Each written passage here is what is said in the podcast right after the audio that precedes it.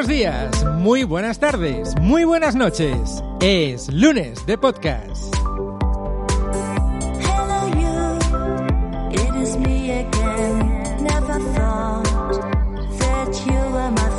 Sí, es lunes, lunes 20 de abril. Superado el ecuador del mes, vamos a por una semana más de confinamiento, con aliento suficiente como para afrontar al menos tres semanas más. Pensad que así habrá más ediciones de los crononautas. No hay mal que por bien no venga, dice el refrán. Ahora bien, depende de lo positivo que sea uno en esta vida y del esfuerzo que decida invertir. Digo esto porque estamos viviendo un momento que nos permite parar a reflexionar. Lo habréis escuchado decir antes, seguro. El ritmo frenético de vida, de usar y tirar, de me canso y te dejo tirado cual Kleenex, ha encontrado su momento de ralentización. A mucha gente se le llena la boca de pensamientos bonitos, como, bueno, tengo tiempo para ver lo esencial, que es valorar el tiempo de estar con los amigos, los abrazos, los cigarrillos y las cañas con los colegas, los bailes en la discoteca. Sí, todo esto está muy bien. Y podrás seguir haciéndolo, pero habrás perdido una bonita oportunidad para conocerte a ti mismo, como rezaba el oráculo de Delfos. Cuando finalice el confinamiento podréis echar la vista atrás y analizar qué habéis hecho y cuántas cosas habéis aprendido. Tendréis la mejor muestra de lo que hacéis con vuestra vida y de cómo sois. Y si sois inteligentes, que no lo dudo, escucháis este podcast, ¿eh? pues pondréis en práctica desde el nuevo día todo lo aprendido. Los mediocres seguirán haciendo lo mismo que venían haciendo, que es la opción cómoda. También he dicho que el crecimiento personal y el progreso requieren un esfuerzo que no todo el mundo está dispuesto a ejercer. Por eso parece imponerse siempre una predestinación que no es tal. Bueno, yo habría querido hacer esto. Uy, yo tendría que haberme dedicado a esto otro. No se trata de querer hacer, sino de hacer. Lo demás es pura vagancia, comodidad, eso es lo fácil. Los toquetes, borregos y malas personas. Cuanto más lejos mejor. La vida ya es dura per se, como para que se nos junte gente metiendo palos en las ruedas y restando, ¿verdad? Dicho esto, otro refrán. Quien a buen árbol se arrima, buena sombra le cobija. Y yo os prometo que este árbol da buena sombra.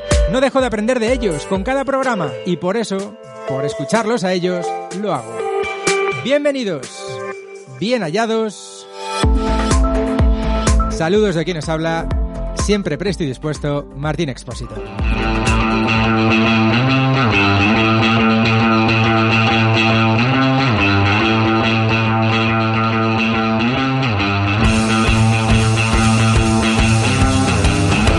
Radiofonista pirado. Podríais llamarme así, pero no. Se trata del título de un libro del que os vamos a hablar. Publicado por Anaya en el año 2001, es uno de los libros preferidos de nuestro filósofo más querido. Jorge Sánchez Manjabacas nos propone hablar de su especialidad, filosofía para niños. Y no acude solo, lo hará de la mano de un invitado muy especial. Chema Sánchez Alcón, autor de El radiofonista pirado que desenterraba filósofos para explicarse el mundo.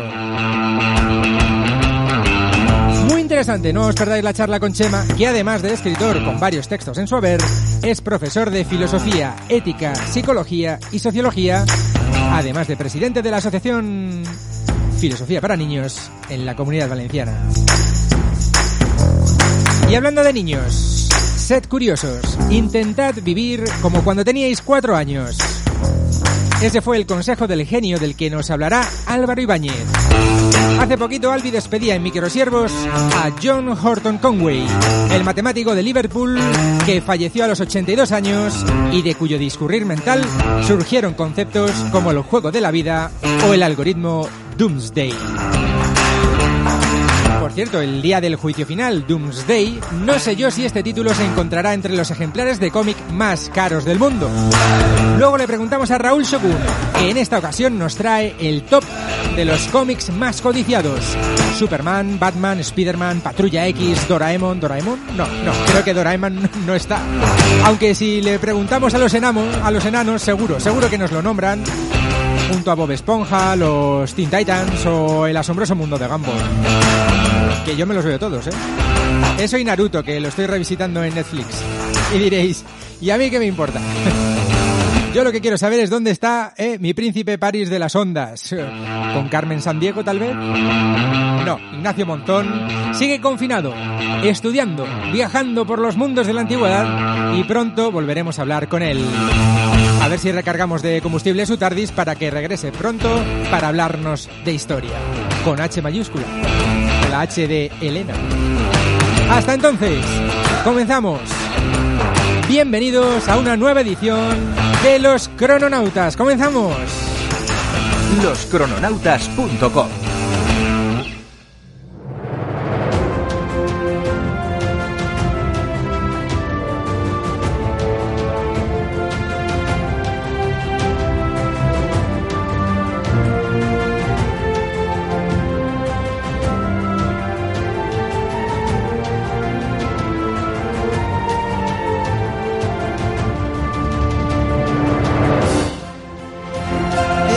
en tiempo para la filosofía. Filosofía para niños. Y es su especialidad. No en vano recibe un premio del Injuven, ni más ni menos. Jorge Sánchez Manjabacas, hola, ¿qué tal? Profe, Hola, muy buenas. ¿cómo estamos? ¿Cómo ha ido la semana? Bien, bien, trabajando duro y, y preparando un café filosófico virtual del que acabo de salir ahora mismo. Ujú, Café filosófico virtual de los que Mira, sueles mantener. por el propio café. Y, y la gente que no sabe qué es un café filosófico no es algo que hayamos inventado ahora que estamos en esta época de confinamiento, ¿verdad? Tú ya los has practicado No, no. ¿eh? en más de una ocasión. ¿En qué consiste para la gente Sí. que, no, que no lo sepa? Eh, Mira, el café filosófico sería así como una, una especie de reflexión filosófica compartida. Está en medio camino entre la tertulia y el, eh, y el kit de lectura, porque siempre proponemos textos de los cuales reflexionamos e intentamos acercarlos al presente. ¿Cómo, Ujú. cómo sería hoy pensar eh, con Kant leyendo a Kant, por ejemplo? Eh, o hoy, el primer café que hemos tenido hoy, hemos hablado de qué es un café filosófico y hemos tenido que hablar de autores como Brenizier, Marc Satet, que es el, el- el- la primera persona que hizo un café filosófico y lo hizo de manera casi casual y Ajá. consiste básicamente en eso. Entonces, si escuchan la palabra café filosófico, que no se asusten, puede que no haya café, pero sí puede que haya mucha filosofía. Bueno, tú pones algo gratis en este país, pones un café y se vuelve la gente loca. O sea, que como les pongas café, eh, si ya atrae... Que, que en su época no, no atrajo lo de la filosofía. Hemos pasado unos años un poco malos, Jorge. Eh, Sí. Y bueno, no sé si incluso introducir y empezar por aquí, porque tú me propones hablar con alguien... A ver, esto que nos lo tiene que explicar Chema, Jorge. Mm, sacerdote, militar... Al final, educador, ¿no? Pero bien, bien, pero esa, esa, ese momento eh, sacerdote militar. Hola, Chema, ¿qué tal? Hola, ¿qué tal, compañeros? Filósofos, ahí estamos. Muchísimas gracias por recibir la llamada de los cronautas. Jorge, ¿qué te ha liado, no? Aquí para participar. Sí, eh, co- conocí a Sema dentro del Centro de Filosofía para Niños, el, el- el de Valencia, yo estoy en el de Madrid, y la verdad que conocí antes este libro que a Sema, y esto él no lo sabe, pero yo la primera vez que vi este libro fue en la biblioteca del instituto, el segundo de bachillerato, de esto de que haces un descanso para estudiar a historia de la filosofía, y de repente vi este libro y me quedé completamente anonadado, porque claro, obviamente el libro es- ya tiene sus años, pero aún así yo sigo viviendo este libro y como une lo mejor de la radio con ese esas ondas misteriosas que conectan a mucha gente en muchos lugares con los autores de la filosofía pues la verdad que me vino muy de perlas como para aprender más como ver otra reflexión. Y bueno ya dije a Chema Chema eh, eras tú verdad el autor de este libro y me dijo sí digo, tienes que venirte conmigo a los cronautas porque es esta joyita que te encuentras en una librería una biblioteca y dices madre mía qué librazo Y, eh, Sí, sí, bueno, de hecho, eh, perdona Jorge, de hecho el, el libro comenzó siendo un programa de radio, ¿eh? que, que aunque sea ficción, eh, aquí en Valencia hace unos cuantos años en una radio eh, libertaria, anarquista, Radio Clara, nos propusieron hacer un programa de radio a unas horas intempestivas. Y bueno, el programa no duró demasiado, pero luego la historia de ficción ha durado ya eh, veintitantos años en las librerías y, y no se ha agotado todavía, tiene vida propia y yo no, no me preocupo demasiado un poco por cuidar la criatura porque sé que, que hay muchos lugares por ahí, coles, etcétera, que lo recomiendan, e incluso programas de radio que me han llamado más de una vez, sí. vamos a contar a nuestros oyentes en qué consiste este libro que, como bien dices, han pasado, bueno, van a pasar 20 años y sigue muy vivo y es algo que también hacemos nosotros aquí, que es hablar un poco de filosofía, ¿no? Bueno, el libro, eh, la verdad es que yo creo que ahora en estos momentos que estamos, que estáis hablando, que habéis comentado lo del confinamiento, eh, si tiene lo que acaba de decir Jorge, una virtud de ese libro es que eh, es un libro que trata de, no se trata de hacer una divulgación de, la, de los filósofos, sino de, desde la mirada del presente, una mirada un tanto pues no sé, digamos, de, de, resistencia, una mirada de que la filosofía se convierte en una interpretación del mundo en el que vivimos, eh, pues desde esa posición un poco de filósofo como agitador cultural, eh, el pirata que en el que se convierte el filósofo desentierra los filósofos antiguos, pero no para decir, mira, esto es lo que dijo realmente Sócrates o esto es lo que dijo Descartes. Yo no tengo ningún afán historicista, eh, es más bien un afán perverso de convertir la filosofía en algo embarrado, impuro, en algo actual que se convierta pues en, en una crítica del, del, presente, en, una, en un análisis crítico del mundo en el que vivimos y esa es quizás un poco la, la, intención inicial del libro. Se pasa por grandes pensadores, por la historia de Platón, Descartes, Kant, Voltaire, Rousseau, incluso Marx, ¿verdad? Y mm, siempre en un diálogo, ¿no? De, de, de, un programa de radio. El escenario es el programa de radio, esa gran sala del ser que dices tú, Chema. Sí, de hecho, mm, la experiencia, como te digo, fue real. De hecho, es que tiene ese sentido, incluso mm, estos días me ha llamado también algún periodista, esto del confinamiento es interesante, ¿no? Porque desde el confinamiento estamos abiertos al mundo. Incluso a veces podemos generar una energía, un poder eh, de pensamiento mayor.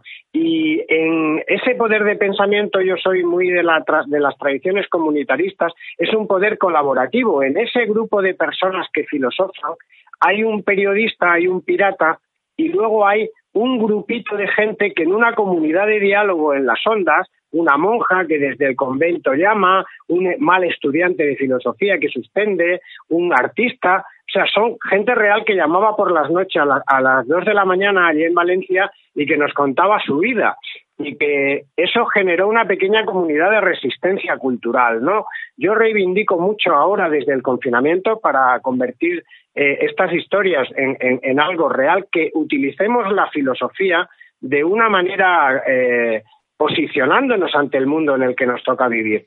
El pirata se posiciona como resistente ante un, unos medios de comunicación que le quitan la palabra al filósofo, que le quitan la palabra al, al que quiere eh, decir algo porque no es mercant, digamos, no es, no, se, no vende. Uh -huh. Entonces el argumento, el argumento de la radio generalista, digamos, de la radio del discurso dominante es no, tú no puedes hacer un programa de filosofía, que eso es una cutrería, que eso no vende, que eso no tiene oyentes. Y de, ¿y qué? No se trata de convertir la cultura en algo mercantilizado. La filosofía desde la resistencia, desde ese pequeño grupo, desde esos pequeños grupos de resistentes que hay ahora en muchos lugares filosofando, desde vuestra labor que estáis haciendo ahí de pequeñas resistencias, puede generar una, una, una luz interesante. Las luces de la, de la, razón no son las luces de lo cognitivo, son quizás las luces de, de, de, ese pensar cuidadoso que defendemos mucho en filosofía para niños. Y este pirata, por muy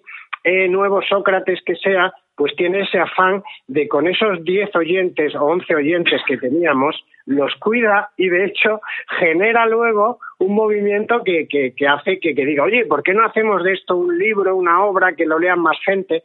Y se convierte pues en un pequeño foco de filosófico. Tiene digamos ese sentido también actual. Uh -huh. lo veo muy muy muy muy de lo que está pasando. Y decías tú no no vende la filosofía hasta tal punto que salió de, del programa educativo. Era era bueno Jorge y yo lo comentamos en aquel entonces estábamos haciendo programa en eh, generalista en radio en Onda Cero y hablábamos eh, estupefactos no de cómo podía ser que, que una materia pues al final yo creo que es fundamental que, que nos invita a pensar eh, pues pudiera incluso salir de, un programa educativo, que, los chavales dejaran de, de, aprender filosofía. Al final, en definitiva, no es aprender una asignatura, sino es aprender también a pensar, ¿no? Y convertirnos en esos que llamas tú también, Chema, esos pensadores recién nacidos. Nos quedaríamos sin pensadores, seríamos simplemente, pues no sé, máquinas de comprar, consumir y no preguntarnos por nada. ¿Qué, qué defiende ahí ese pirata con el cual yo me identifico, que es ese pirata que apela al extrarradio, oyentes del extrarradio, en esta noche la lechuza de Minerva, va, ese, ese pirata apela a esos, no sé, cuerpos vulnerados. Yo no, eh, no pienso que se piense con el pensamiento, valga la redundancia. Yo creo que pensamos desde el ser entero, pensamos desde nuestras corporalidades vulneradas, pensamos desde nuestras autoinsuficiencias, pensamos desde esa, esas carencias que tenemos compartidas. Entonces, ese, eso es bonito porque eh, Platón que, recupera el pirata, este pirata, este radiofonista pirado, loco, pero también lúcido, es el pirata de las grandes superficies. Es decir, cuando uno está eh, viendo un eh, detergente que te quiere vender la blancura perfecta, pues si uno es platónico, para esa resistencia dirá, eh, ti, eh, tú, colega, esto de la blancura perfecta ya lo inventó Platón. La blancura perfecta es una idea, una utopía que inventa el mercado para venderme la moto. No existe la blancura perfecta. Quizás ese mundo platónico también fue un invento. Y surge el diálogo y la crítica. Yo no quiero expli- explicar el mito de la caverna, hay mejores libros que lo explican. Mi afán, insisto, no es explicar a Platón, ni mucho menos que ni entiendo yo a Platón, ni sé eh, explicar a Platón, ni hago lo que puedo en, las clases. Mi afán es, partiendo de Platón, ejercer a partir de ahí, digamos, una resistencia política, una, un, un- un echar el cable para que esas ideas críticas se conviertan en, en diálogo cuidadoso y muy, muy corporal, es decir, que, que lo veamos en, los, en, la- en lo que nos rodea, que veamos la filosofía en el mundo real. Eso es filosofar también. Y eso es, digamos, sacar la filosofía a la calle, hacerla impura. Y con todos mis respetos, yo soy un gran lector de, de Heidegger, un gran lector de Husserl, un gran lector del Kant, y la filosofía es sistema, es rigor, es razones sólidas. Eso es también la filosofía. Lo cortés no quita lo valiente utilizar la filosofía para hacer arte, para hacer agitación cultural, no creo que sea solo ideología, creo que es ahora más necesario que nunca, porque si no, nos convertimos en una especie de raritos que nos metemos ahí en una torre de cristal y hacemos de la filosofía algo eh, como marginal. No, la filosofía está en todo y no está en los márgenes, está en el centro de los discursos. Esa es un poco la posición del pirata, ¿eh? que ya me gustaría a mí parecerme al pirata este del libro.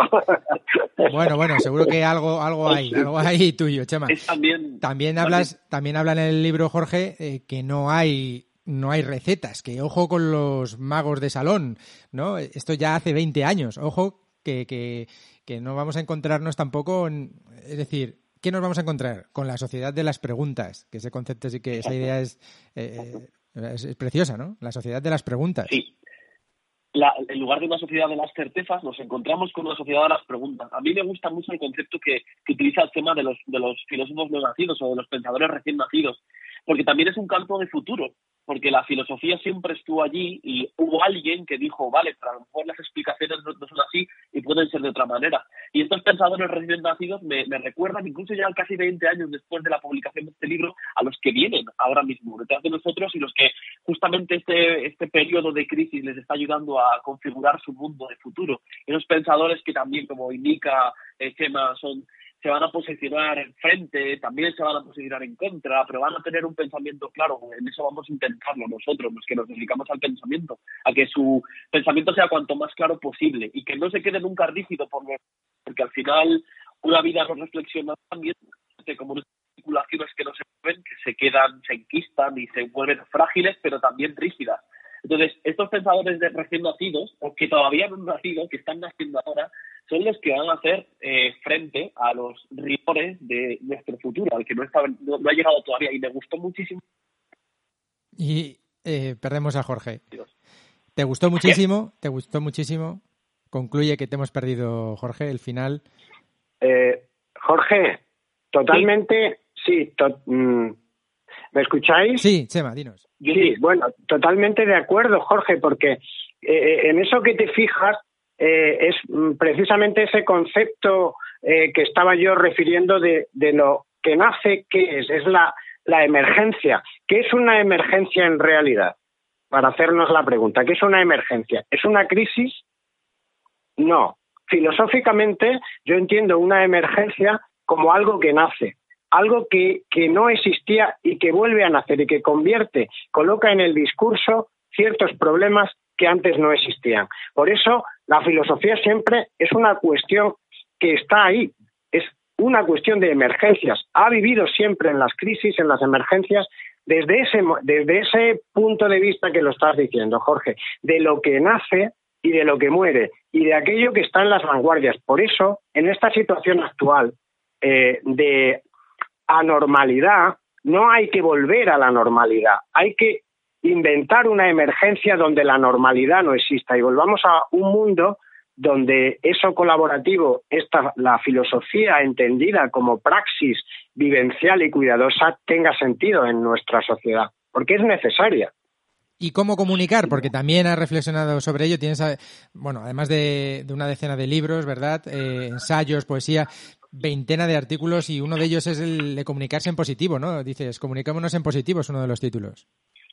Sí, es una, es una, digamos, siempre eh, eh, obsesión personal, ahora ya no del pirata, pero sí de cualquier propuesta, cualquier proyecto, no hacerlo en el sentido negativo, es decir, no, no boicotear a, nadie, sino de crear eh, las suficientes sinergias como para eh, trabajar desde lo sustantivo. Es decir, si yo quiero criticar al capitalismo, me parece bien, pero crea una movida para hacer resistencia a ese capitalismo salvaje. Es decir, inventemos mundos, inventemos propuestas, inventemos ideas que tengan poder emancipador también. Eso es lo, eh, eh, lo positivo y la comunicación esa labor local, ya no digo solamente universal de cambiar el universo, sino de transformar la mirada y situarla en contextos, en nuestro pequeño mundo, eso es también eh, política de la, de la buena, creo, y eso es filosofía.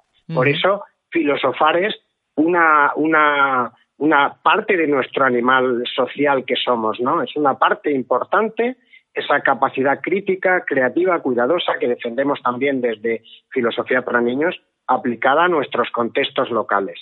¿Cómo ves a los niños, Chema? ¿Están, ¿Son receptivos cuando no sé, se les plantean ciertos conceptos, ideas y se les hace reflexionar? Yo soy, en esto, permíteme que, te comente muy, muy de, del, maestro Walter Cohan. Walter Cohan, sabes que no, no le gusta llamar a los niños niños. Sé que puede parecer un poco extraño porque hablamos siempre de lo cronológico. Hay niños que ya son viejos a los ocho años porque son súper cerebritos y no quieren aprender nada, y hay eh, niños mayores que tienen esa capacidad de asombro. Él lo llama las infancias. A mí me gusta mucho este término porque las infancias no es el niño cronológico, no es el tiempo cronológico, es el tiempo que dice Walter, es el tiempo cairológico, el tiempo donde esa niñez cronológica se convierte en una niñez cairológica. Perdona un poco la, cosa esta de los términos griegos, pero esos términos griegos del kairos, del cronos, del ontos, bueno, tienen ese sentido también de recuperarlos, de desenterrarlos, ¿no? Y el niño real que me encuentro en el aula eh, y que formo a veces, porque yo no doy clase a esos niños, pero si hago formación del profesorado, pues te encuentras desde ese niño, digamos, súper inteligente, que le falta mucha sabiduría filosófica, y otro niño que es un hiperactivo marcado por el sistema, pues que tiene ese espíritu. La filosofía pirata que defendemos es la que rescata esas eh, ausencias o esas presencias, la que no psicologiza al niño que tiene un problema o un trastorno, sino que lo convierte en potencial, la que es inclusiva y la que hace de la filosofía algo divertido, creativo y no clasificador. Eso, es un potencial maravilloso de la filosofía, vamos. Eso creo que no, que no lo tienen muchas otras disciplinas. ¿eh? Esto es una defensa aquí total de nuestra disciplina, colegas. Da gusto escuchar a Chema, Jorge, ¿verdad? Sí, sin lugar a dudas. De hecho, es una persona de la que aprender y, y una persona con, la que estar. Porque los libros que indicabas también tienen más, más eh, más literatura, pero también es cierto que, dedica toda su labor a, la formación de personas, eh, digámoslo así, de una manera que están, entre comillas, fuera del sistema. Por, por ejemplo, personas con, discapacidad intelectual también son personas que tienen derecho a pensar. Y es una de las labores que también hace SEME, me parece muy bonita, que, que, de hecho por la cual recibieron un premio en la Escuela de, Pensamiento Libre y que, que, está ahí, porque Chema no solamente es un buen escritor que te hace removerte por dentro, o posicionarte en contra, da igual, pero te hace moverte, aunque sea en contra o a favor, pero también es una persona que ha dedicado tiempo a pensar en la gente que está fuera del sistema. Es un extra radio distinto a los extra radio rurales o de la ciudad. También es un extra radio de, la, de, de lo social, de lo, de lo humano. No estamos acostumbrados a pensar en las personas con discapacidad como, como personas autónomas en su pensamiento. Personas de, más, serían como personas dependientes. Pues no. Y ahí la filosofía también ha dicho mucho y gracias a Chema también tenemos esa aportación que se la está callando, pero yo sé que hay que elegirla porque es que es verdad, es que está muy bien esta. Eh, gracias Jorge por echarme el cable, lo tenía que decir porque esa es mi, digamos, uno de los puntos que tengo ahora eh, más vivos como, como activista filosófico, diríamos.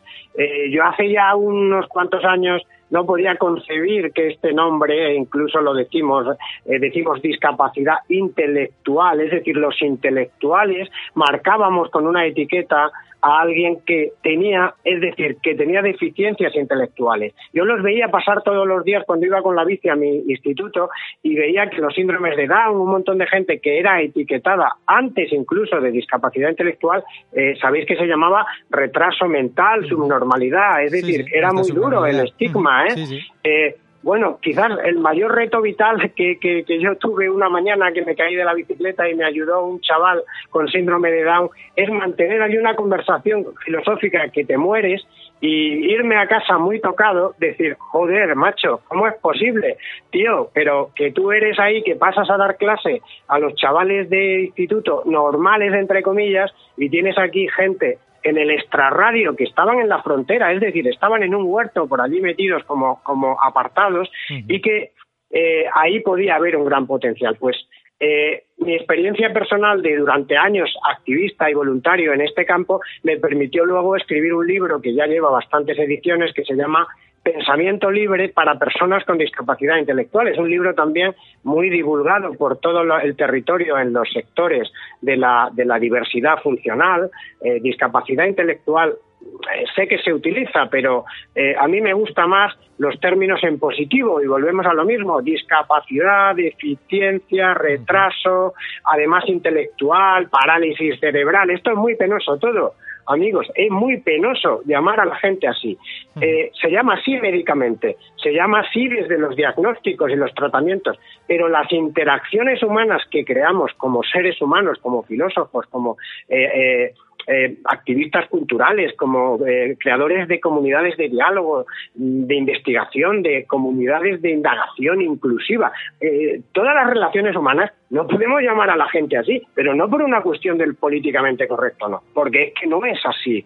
La gente que tiene esa, digamos, entre comillas, fracaso escolar, con métodos alternativos tienen unos potenciales filosóficos grandísimos y eso es lo que hemos tra- extraído un grupo de gente aquí en Valencia, Juan Carlos Morcillo, Fátima, eh, no quiero olvidarme de gente, pero estamos hablando de- de cinco o seis centros a nivel estatal, como sabes Jorge, que están haciendo talleres, que hemos fundado escuelas, hemos ganado premios internacionales, se va a hacer en Valencia el primer máster el primer máster de España de pensamiento libre, es un proyecto con un potencial grandísimo porque trata precisamente a las personas con marcas cognitivas de otra manera y la filosofía ahí es importantísima. Mira, ese pirata que decíamos antes del, del libro, ese pirata se debe haber escapado en algún momento y saco yo esa parte de mí eh, no burguesa y no de profe o de funcionario y me escapo yo también a la realidad y intervengo de alguna manera para cambiar el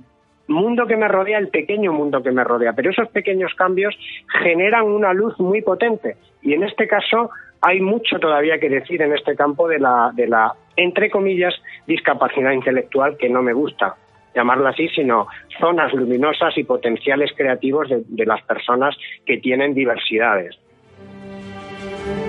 Chema Sánchez Alcón, Jorge Sánchez Majavacas. Muchísimas gracias a los dos. Da gusto escucharos. eh, y gracias por, por iluminarnos estos minutitos. Muchas gracias, muchas gracias, colegas. Muchas gracias y Gracias, enhorabuena por el programa.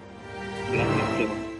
Continuamos en los cronautas. Jorge, la semana que viene continuamos y desde luego ha sido un placer hablar con Chema y a buen seguro que le liamos otro día para ahondar y que nos cuente también, pues hemos, nada, eh, nos hemos introducido simplemente eh, en su labor como miembro del Comité Estatal de Ética de FEAPS España, como formador del, del profesorado, ¿no? De la metodología Lipman. Podemos hablar de muchísimas cosas con Chema, ¿verdad, Jorge?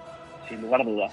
bueno, pues ya, ya le liaremos. De momento, hoy hemos querido recomendar ese libro, o Jorge nos ha querido recomendar ese libro de 2001 que lleva un título así, El radiofonista pirado, que desenterraba filósofos para explicarse el mundo. Jorge, un placer como siempre. Un abrazo fuerte. Gracias.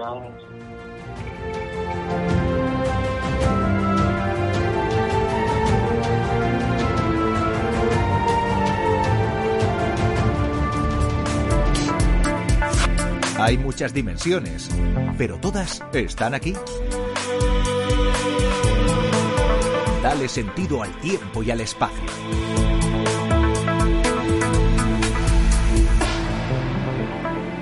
Loscrononautas.com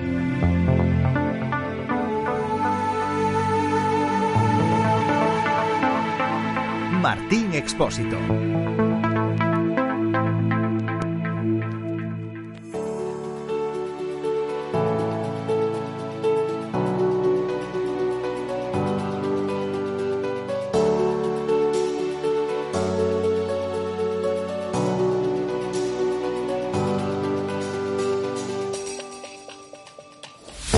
De un poquito de filosofía para niños y para no tan niños, vamos a adentrarnos a conocer la figura de John Horton Conway, alguien quien en su día dijo sí o nos recomendó que fuéramos curiosos, que intentáramos vivir como cuando teníamos cuatro años. Y qué mejor que hacerlo de la mano de Álvaro Ibáñez. Albi en Microsiervos. Hola, ¿qué tal Álvaro? ¿Qué tal? Muy buenas, ¿cómo estamos? Bueno, eh, ¿qué tal ha ido la semana? ¿Cómo está yendo este confinamiento? ¿Ya vemos la luz al final del túnel? Sí, totalmente como en el día de la marmota. Así que, pero Esto bueno, ya lo he vivido. Eh, mientras tanto van pasando cosas. Bueno, lo importante es la salud bien. Sí, sí. Sí, ¿verdad? Pues ya está. Esto es lo importante. Y eh, bueno, tenemos que, que hablar de John H. Conway, pues porque falleció. Es verdad que 82 años, pero se lo ha llevado el coronavirus eh, hace bien poquito, ¿verdad? Sí, pues justo esta semana fue un día nos despertábamos con la noticia en Twitter de que eh, uno de sus amigos lo comentaba y a un poco pues se confirmó y la verdad es que era uno de los personajes matemáticos más conocidos porque era prácticamente eh, lo que lo que podríamos decir una celebrity del mundo de las matemáticas, ¿no? Eh, había quien le, quien le llamaba el, el matemático más carismático del, del mundo, ¿no? Eh, y el buen hombre, pues la verdad es que si le ves en, en sus vídeos, en sus charlas, en, eh, leyendo sus libros, etcétera, pues tenía, tenía un poco ese don de acercarse a todo el mundo y explicar cosas de una forma sencilla y a la vez profunda, porque bueno, quieras que no, pues lo que trataba era un tema profundo como son las matemáticas más puras, ¿no? Eh, que luego también combinó pues con otras matemáticas más de, de los aficionados, como pueden ser las recreaciones matemáticas, los juegos y ese tipo de cosas. Mente maravillosa, mente prodigiosa. Veremos algún film tal vez sobre su vida en, en el cine, porque la verdad es que sus aportaciones son a las matemáticas, a las ciencias, son de peso. Eh, Sí, digamos que es un responsable de, los números surreales, por ejemplo, por, por mencionar algunas de sus aportaciones. Sí, en ese sentido se podría hacer algo, supongo, porque algunas de las de sus investigaciones pues son muy conocidas, ¿no? Pero, pero bueno, tampoco es cierto que en la historia de las matemáticas nos solemos quedar siempre con los clásicos, pues como Euler, como Gauss, eh, y no con Fermat y otros personajes que son más de mayor calado, pero bueno, él dentro de la, del área en la que se movía, pues hizo algunos descubrimientos interesantes, ¿no? Por ejemplo, él decía que estaba cansado de hablar de, de su juego. Tal vez por, por lo que la gente lo conoce es por ese Game of Life. Sí, esto es bastante curioso porque eh, es un juego de la vida para quien no, quien no lo conozca, aunque mucha gente lo habrá visto alguna vez funcionando, eh, pues es un automata celular, es una especie de, de tablero enorme con, con piezas que pueden estar o en, de un color o de otro, en blanco o en negro, y entonces a medida que va pasando el tiempo, pues las, las cada casilla, pues digamos que vive o muere según unas reglas muy simples, muy simples, que son solo tres, eh, y que dependen pues del número de del número de casillas eh, vivas que tienen alrededor, ¿no? Y entonces cuando tú dejas ese ese automata celular evolucionar, pues van sucediendo cosas como que a veces los objetos que están ahí dibujados desaparecen, a veces empiezan a crecer y parece que no van a acabar nunca, a veces pues aparecen una especie de naves de naves espaciales que se van moviendo en línea recta y cosas así, ¿no? Entonces este, esto fue tan popular que cuando cuando se, se dio a conocer que fue a través de, de un artículo de Martin Gardner en la revista Scientific American, eh, que eran bastante colegas, él y Conway y Gardner, eh, pues llegó a todo el mundo y en aquella época además que la gente estaba empezando a manejar los ordenadores personales y tal, pues era el típico juego muy entretenido que tú podías programar con relativa facilidad para ver cómo pasaba y aquello pues mostraba un comportamiento muy complejo, ¿no? Y de hecho pues le llamó el juego de la vida porque lo que lo que surge ahí a veces parece como casi como seres vivos, ¿no? Y lo cierto es que eso fue tan popular, tan popular que prácticamente es lo, lo único que mucha gente recuerda de, de John Conway, cuando él tiene otros trabajos que también son, mu- son muy buenos. Entonces él durante una durante mucho tiempo pues ha, ha estado diciendo, ah, sí, el maldito juego aquel. Porque claro, se hizo tan popular que la gente solo le recuerda prácticamente por eso. ¿no? En Microsiervos publicasteis ese vídeo en el que decía eso, ¿no? Decía, pero es que yo tengo otra serie de aportaciones y al final todo el rato todo el mundo me pregunta por el Game of Life y al final uno acaba cansándose, pero aún así en esa misma entrevista luego explica cómo funciona el juego, ¿no? Que es eh, Sí, sí. básicamente en una cuadrícula, eh, lo explica al final pues con almendras o con pistachos, ¿no? Empieza pues mira, si tienes vecinos o no, o no vecinos, si te encuentras solo, si no tienes ningún pistachito a tu alrededor, entonces te mueres, pero si tienes muchos también te mueres porque al final es como la vida, te quedas sin sustento, no hay alimento, entonces también te mueres. Y en función de esas reglas, que son muy sencillas, ¿verdad? Lo explica en un vídeo en dos, tres minutos, pues empieza a crear ese juego continuo y, e, e infinito, ¿no? Es el juego de la vida. Sí, yo creo que cualquiera que le gusten un poco ese- estos temas, pues puede encontrar el, el juego en sí, lo que son las reglas y ver muchos vídeos al respecto. De hecho, yo cuando empecé a escribir la, el epitafio, digamos, de Conway en, eh, para el blog, pues dije, madre mía, la cantidad de vídeos que hemos publicado sobre el juego de la vida y qué poco hemos publicado sobre el resto de cosas que hizo, ¿no? Pero, pero bueno, es cierto que es lo más conocido porque puedes jugar desde con, con lápiz y papel hasta, hasta hacer tus programas, que yo creo que es la forma más personal. De hecho, muchos de los comentarios de lectores que tuvimos cuando, después de publicar la noticia, pues eran de gente que decía, ah, Dios mío, la cantidad de horas que yo habré, yo habré pasado programando el juego de la vida y probando cómo funcionaba y le dediqué horas y días y días. Yo personalmente también le dediqué muchos días. ¿no? Y bueno, pues siempre te queda ese recuerdo entrañable de, de, de, de esto que, que, que inventó este hombre. que dices tú que no solo se quedó en el juego de la vida, sino por ejemplo también otra de las aportaciones de John Conway es el, eh, el algoritmo Doomsday, ¿no? El día del juicio final. Sí, sí, sí, esto es muy curioso porque porque es algo que yo descubrí tarde, pero también tiene, tiene bastante tiempo. Y básicamente es una, una- un algoritmo para calcular en qué, en qué día de la semana cae una fecha.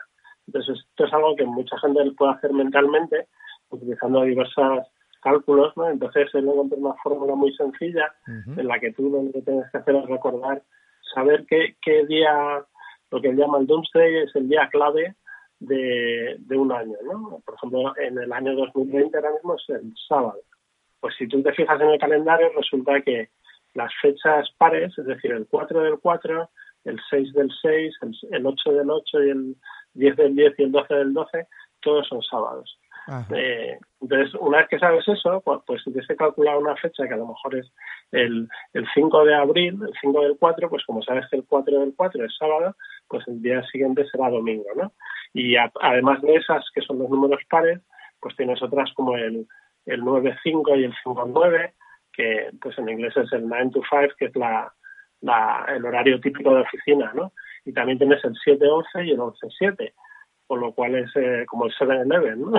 como las tiendas. Entonces tienes ya de repente una, una cantidad enorme de fechas de, de, un año en el que con saber en qué cuál es el día clave, pues ya tienes, puedes más o menos aproximarte a la, a la fecha que, que quieres calcular, ¿no? Y luego para saber en qué, en qué día cae cada año, cuál es el día clave de cada año concreto, pues sí es cierto que tienes que hacer un- algún cálculo más, unas divisiones y, y eh, calcular los años bisiestos y todo eso, pero tampoco es tan complicado. Yo llevo una temporada que me lo aprendí, lo puse en práctica y la verdad es que se puede hacer, ¿no? No es Con cálculo mental, complicado. no hace falta, exacto, una calculadora Totalmente. ni Bueno. científica, vaya. te puede servir para un siglo, para el siglo anterior, el siguiente.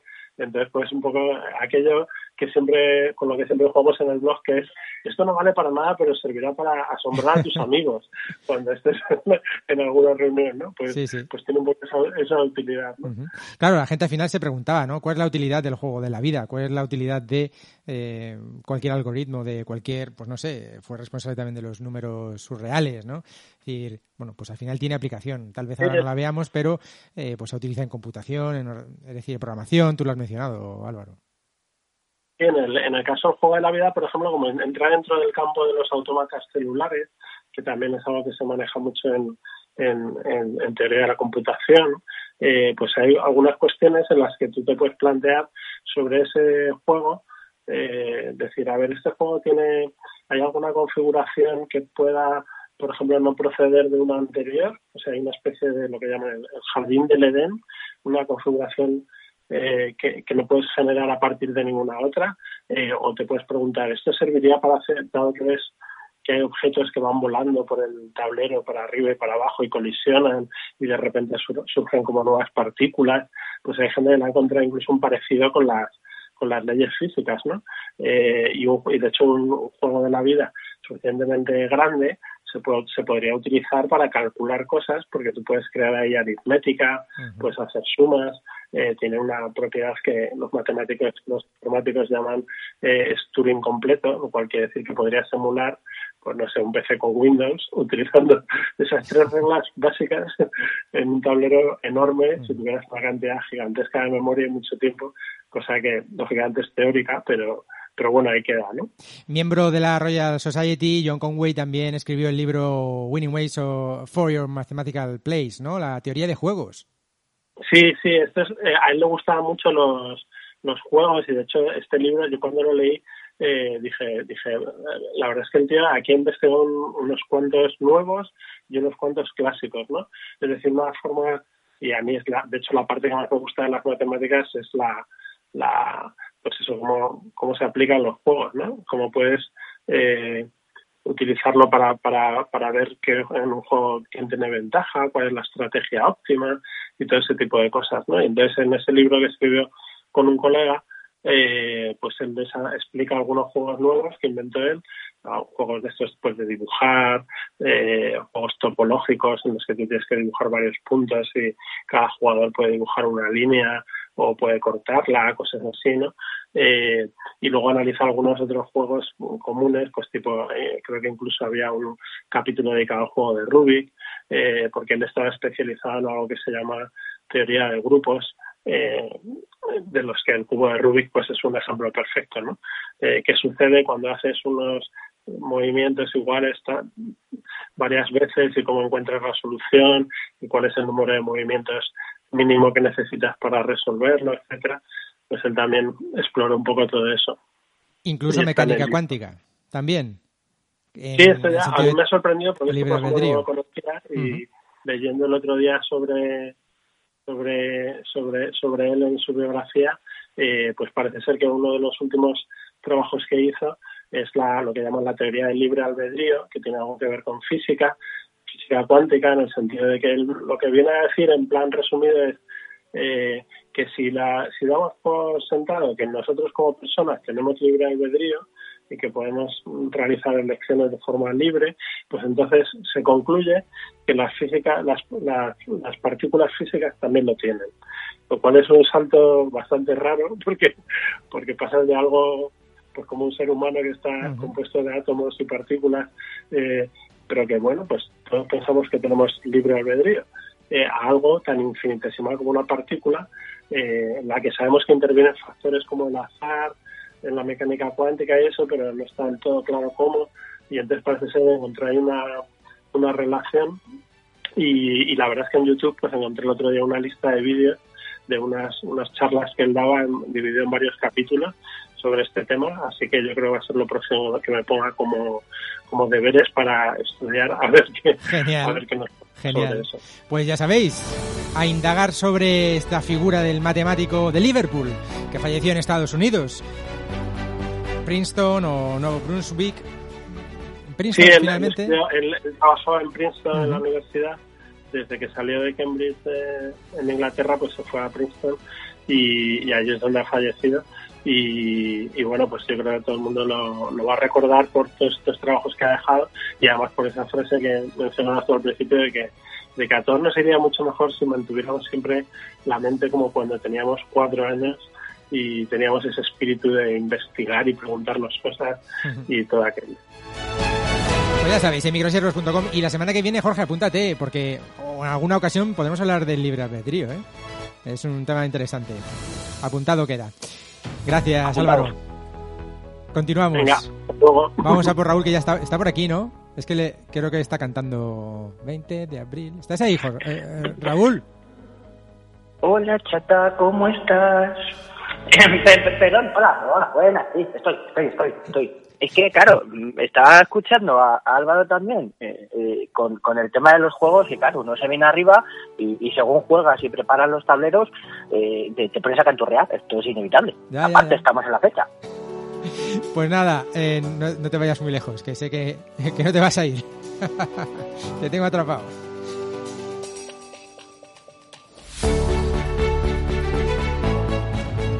Un programa del pasado que solo se escucha en el futuro. Loscrononautas.com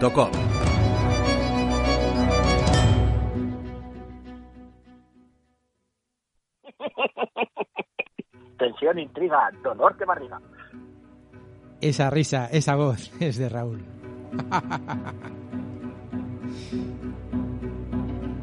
y es una de mis frases favoritas, ¿eh? Dolor, intriga, dolor de barriga. Raúl. Hola. Sí, te puedes reír, ¿eh? Hola. A ver, esa Sí, risa. Yeah.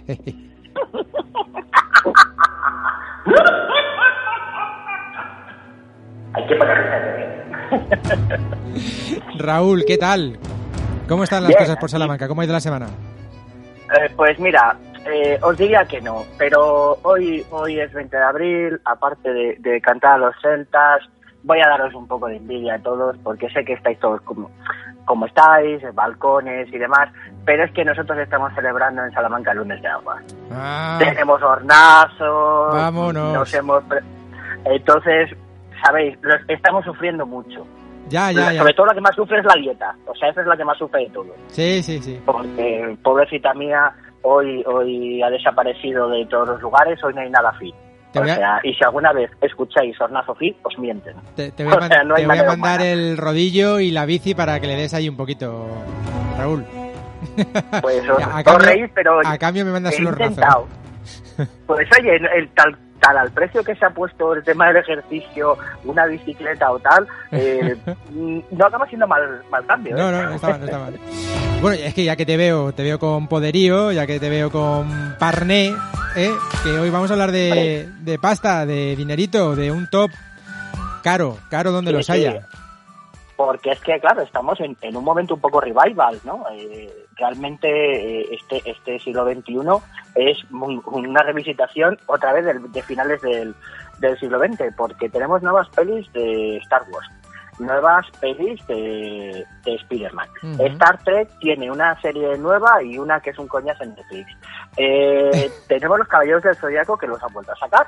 Eh, Masters del Universo otra vez a la vuelta y realmente un afán de coleccionismo, mm, que por ejemplo Álvaro lo puede decir, eh, lo que cuesta conseguir una recreativa o, o juegos en placas, porque es que antes encontrabas casi casi regaladas y, y podías llegar hasta programarlas, pero es que ahora una mm, lo que es una, una tablet de, de recreativa está a unos precios descomunales. Vaya. Y también estamos con, con la coña de intentar conseguir lo que no teníamos. Muñecos, juguetes, juegos.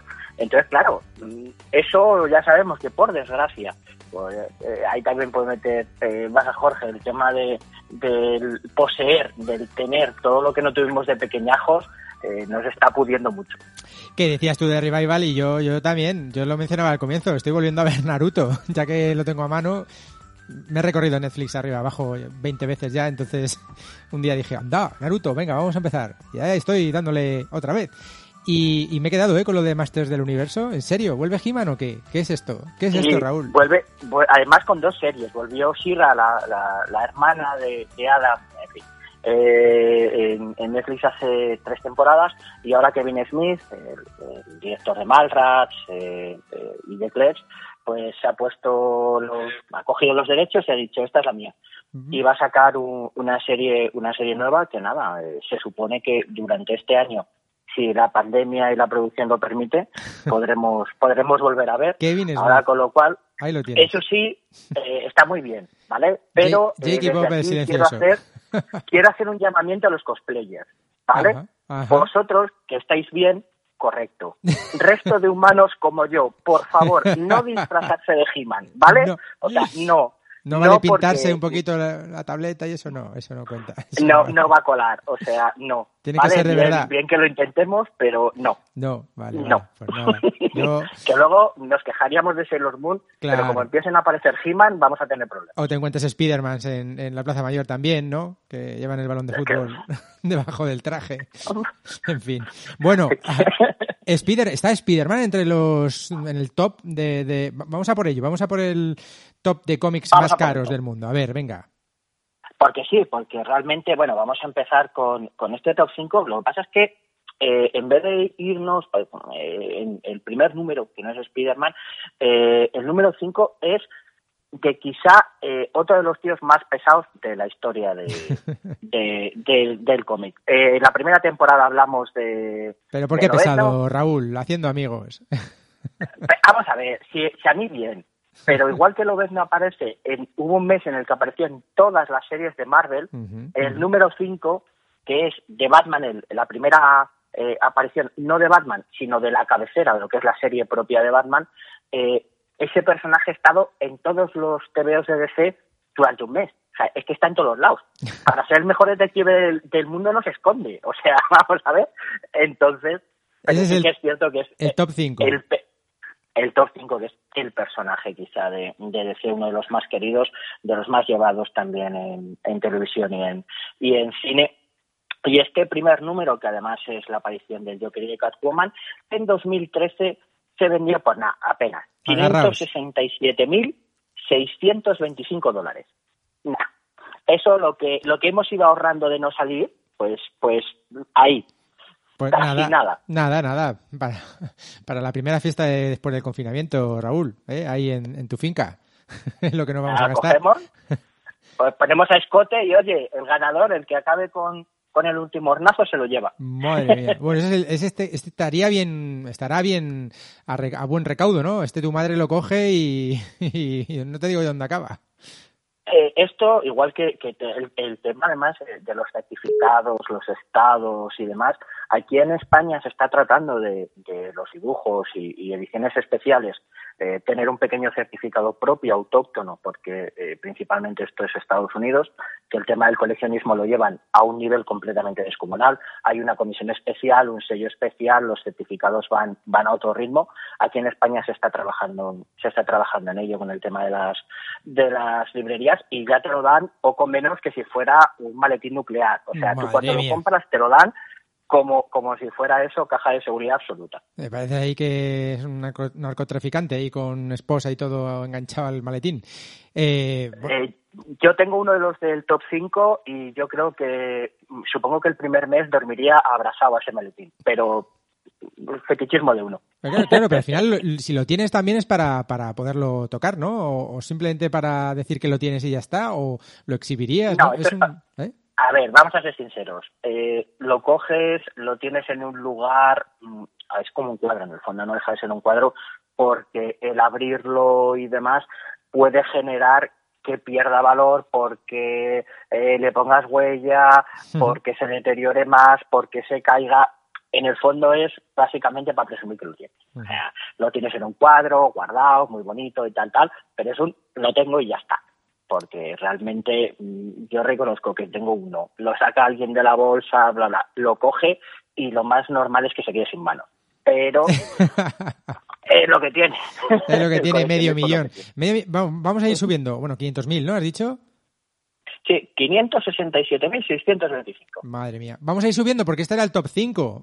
Agarraos. Sí, sí. Vamos a por el vamos 4, al- venga. Vamos a ir El subiendo top 4. en la escala. ¿Vale? Si yo os digo All Star Comics número 8, O bueno, bueno, pues, pues me un All miráis Star. así y me decís, ¿Quién y salía? esto- ¿Quién salía ahí? Pues claro, tú lo ves y dices, joder, pues es la, la aparición de la de Sociedad de la Justicia de América, que algo hemos visto en alguna serie, pero a la gente en común no le suena absolutamente nada. ¿Por qué es importante este número? Porque fue la primera aparición de Wonder Woman. Ajá. Y claro, ¡ah, amigo! Amigo. amigo! ¡Ah, amigo! Y Wonder claro, llegó el año 2017 Y por obra y gracia de la película, sin querer comentar nada de, de la sinergia y estas cosas, pues eh, pasó de ser un TVO que sí que era valorado por los coleccionistas, pero eh, en esa fecha llegó a los eh, 936.223 dólares. Uf, qué barbaridad. Pues fíjate, casi el doble ¿eh? de lo que del top 5. Qué barbaridad. Por- Claro, ¿cómo- claro. cuál- cómo- cuál es? ¿Cuál es el número? A ver, vamos a apuntárnoslo. Sí, el All Star Comics número 8. Madre mía, ni el 7 ni el 6, ¿eh? No, Es el lo que 9. tiene las primeras, apari- las primeras apariciones siempre son muy golosas a la hora de- del coleccionismo pero porque ¿no? todavía recordamos en la en- cuando tocamos el tema de los cromos en, en, en ese verano eh, el tema de, de las primeras apariciones lo que costaban ciertos cromos y, y, bueno pues se mantienen y, y en el tema del cómic es exactamente es exactamente lo mismo. Bueno, pues aquí tenemos la musiquita un poquito, un poquito, que si no luego nos van a crujir los de las GAE de la musiquita de la peli, de Wonder Woman, de la Original Motion Picture Soundtrack. Eh, ahora este, que este año se ha retrasado, se supone que, que se estrenará la segunda parte, así que supongo que volverá a subir y veremos a Wonder Woman vestida de caballero del zodiaco. Digo, con una armadura dorada que ya anda circulando por ahí. O sea que atentos también los golosos de los caballeros, que, que también, lo, también lo tenemos. Bueno, pues Wonder Woman, su primera Y aparición, ahora vamos, casi un millón. y ahora vamos Top 4, vamos Nah, a por el top vamos- 3. el top 3. A ver, uno de los cómics más caros y, y más subastados. Y más subastados porque realmente se han subastado una auténtica barbaridad de ellos. Eh, además, en muchos estados eh, de, de conservación últimamente están saliendo bastante, bastantes cositas que, que estaban bien estaban bien conservadas. Y aquí tenemos la, el número 27 de Detective Comics. Ajá. A la sazón, el primer, la primera aparición de Batman como personaje propio. No Ah, en su serie, sino la primera aparición del personaje. Ajá. Y ese Y top aquí- 3, sí. Dime, dime. Subimos la apuesta y llegamos al millón setenta y cinco mil eh, dólares. Madre Un millón setenta y cinco mil. Nada, es Bien, lo que gané Bien, hace un par de décadas. Yo estaba en el- por ahí, por ahí. Uno arriba, uno abajo. Madre Mira mía. que- Oye, ¿quién se, quién, padre- quién se es capaz, no? ¿Quién puede afrontar este, este pago? ¿O quién, participa en estas subastas? eh, normalmente es coleccionistas de, mucho nivel, mucho tecnológica, porque también eh, el, el mundo friki, vamos a ser sinceros, eh, está muy cercano, tema de gaming, tema de, coleccionismo, y a- mm, también hay una vertiente que se habla que es en torno a un 20%, eh, que, se, que es eh, gente que quiere arte. Igual que se invierte eh, en un boceto de Picasso, por la primera cosa que me viene a la cabeza, eh, hay gente que tiene diversifica en vez de ser solo arte clásico o arte moderno aprovecha también el cómic como eh, manera de especular y, y coger aparte del coleccionismo estándar de, de tener ahí un, un activo un activo interesante. Porque realmente una vez que tienes ese este tipo de, de cómics este tipo de artículos eh, darles salida es mm, bastante sencillo. Incluso ahora Sotheby's tiene un en su catálogo toda la colección de DC desde 1935 a 2014, entera. Buah. Todos, O ¿eh? sea, puedes pujar por ellas. Si Sí, sí, sí, sí. 40.000 TVOs. 40.000 TV. Muy bien. Es una colección, es una colección interesante y es catálogo de subasta de, de una de las, de las subastadoras más importantes del mundo. Pues a milloncito por, por ejemplar. Qué barbaridad. Se estima, se estima que sean entre unos 7 y 8 millones de dólares lo que cueste todo el set entero, Muy bien. más o menos. Bueno, Con pues te lo hacen un cual, pequeño No descuento. podemos hacer una idea. A menos de millón. Bueno, cogemos, oye, miramos a ver si, si entre todo esto lo podemos colar en alguna partida y oye, nos cuela algo, nos cae algo. Ahí estaba Phil Symphony Orchestra poniéndonos un poquito de musiquita de Batman. Vamos a por el top 2. Oye, ¿no hay nada de cómic europeo ahí entre los más eh, codiciados? Entre lo- como cómic propiamente dicho, no, porque casi todo el coleccionismo de alto nivel está en el cómic americano. Sin embargo, hay otro coleccionismo paralelo al mundo del cómic, que es el de los, las páginas originales. En este caso, hace nada, hace poquito, eh, ha salido la, la noticia de que han aparecido una página doble, de una doble a tres, de bocetos, diseños y, y, bueno, trabajos de, de Hergé para Tintín. Oh, qué bueno. Aquí lo Con musiquita de John Williams. realmente eh, y, y realmente eh, bueno pues no es una página que tú puedas coger y comparar a eh, coger tu TVO y verlo sin embargo son pequeños bocetos pruebas cómo lo haría y tal y esas dos páginas venga va cifras al azar que se, que se, se te pueda ocurrir que cuesten esas dos páginas juntas Bueno, o sea, a mí Tintín me encanta. Yo estoy en ese millón. Me he quedado en el millón de, de dólares. Por un par de bocetos de Tintín. A, medio millón cada uno. ¿Eh? a millón cada uno dos millones seiscientos mil eh, euros en este caso es lo que ha costado eh, Bocetos, la doble página euros euros en este caso Y- es lo que ha costado la doble página de Tintín es una salvajada pero es preciosa Habrá que verla. ¿Está por in- ¿Podemos encontrarlos? por Sí, es internet. facilito más. Pues si buscamos Le damos a imprimir y ya tenemos. Tintín, Dos, millones y medio. Mira, a la próxima visita al cuñado, Ah, sí. eh, al cuñado que lo sabe todo, pues le, ese, eh, le dices, mira, ven, ven, ven. Y luego lo va a ir Ven. difundiendo por ahí. Pues sabes, sabes que... sí sí sí sí Pues nada, Tintín, Tintín, un gran clásico, eh, fan total. Por cierto, hace poquito tiré a la basura una réplica que tenía, una figurita. La pobre se, sui- se suicidó, yo creo que por el confinamiento, y se quedó sin cabeza. Pues, Perdió la cabeza. esa es la excusa para ir al museo de Tintín y coger otra o sea Oh, eso ya que está sí, otro que está programando el- ¿Cómo lo sabes? el viaje para ir a coger otra Yo, pero vamos, ya, estoy, ya- de hecho ya tenía un par de viajes programados que he tenido que aplazarlos. Así que, eh, pues otro más que me lo apunto. Mm, vamos a por lo más alto de la lista. Venga, después de Tintín que nos has comentado, ¿qué nos queda? ¿Qué nos queda? Porque yo ya tengo dinero, ¿eh? a que ya, ya, pues hombre, yo también, hombre, eh, hay que coger entre todos y si no, pues oye, cogemos un poco, hacemos un, un, un crowdfunding y tal, porque o, si- o- engañamos a Álvaro que lo saque en microsiervos, que seguro que tienen, eh, para comprar la primera aparición de El último hijo de Krypton de Superman, eh, ese, ese TVO que es quizá el más importante de- del mundo, eh, del que además se celebran 82 años y que cuesta nada, eh, es una cifra somera. La última vez que se subastó 3,2 millones de dólares. Nada. 3,2 millones. Sí, además se subastó de forma anónima. Nicolas Cage, perdón, eh, fue una subasta que nadie supo eh, eh, que pujaba. Eh, sin embargo, bueno, pues eh, las malas lenguas dicen que misteriosamente a Nicolas Cage, cuando le cazó Hacienda sin, sin fondos y lo obligó a pagar, le robaron su, su número su número uno de su, su número uno de Superman.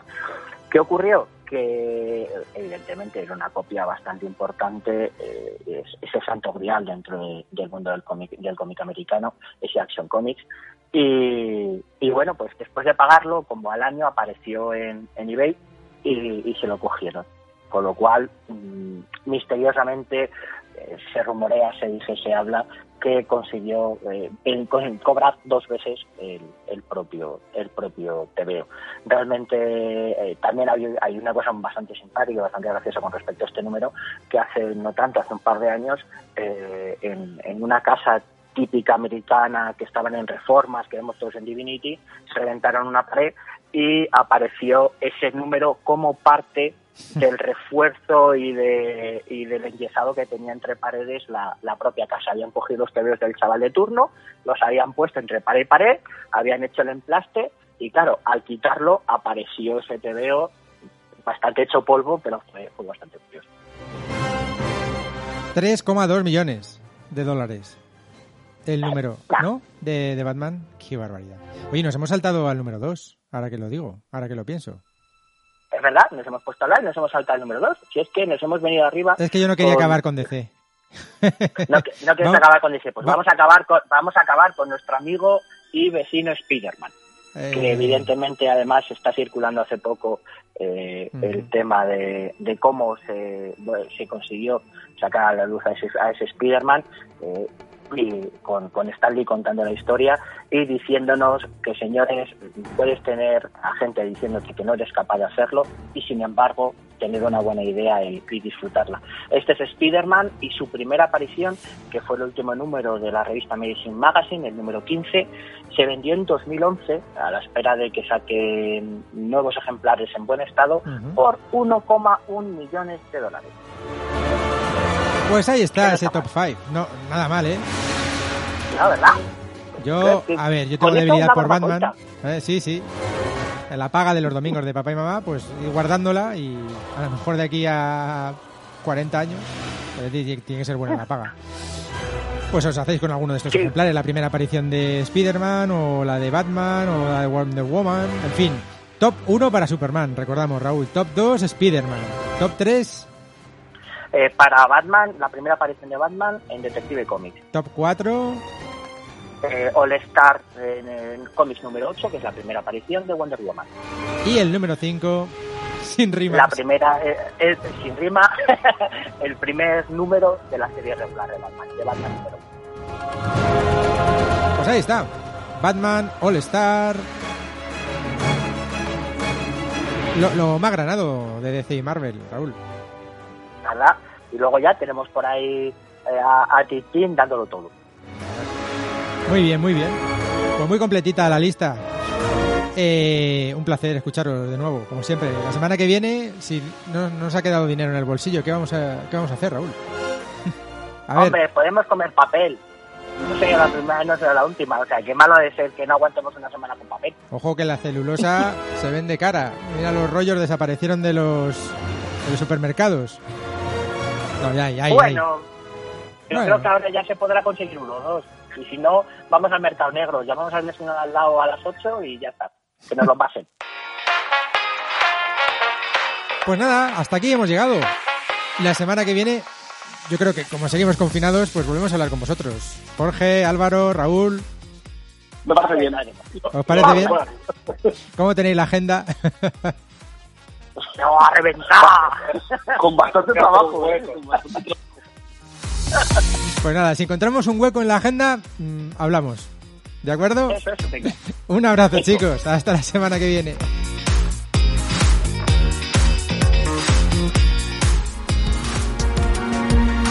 Loscrononautas.com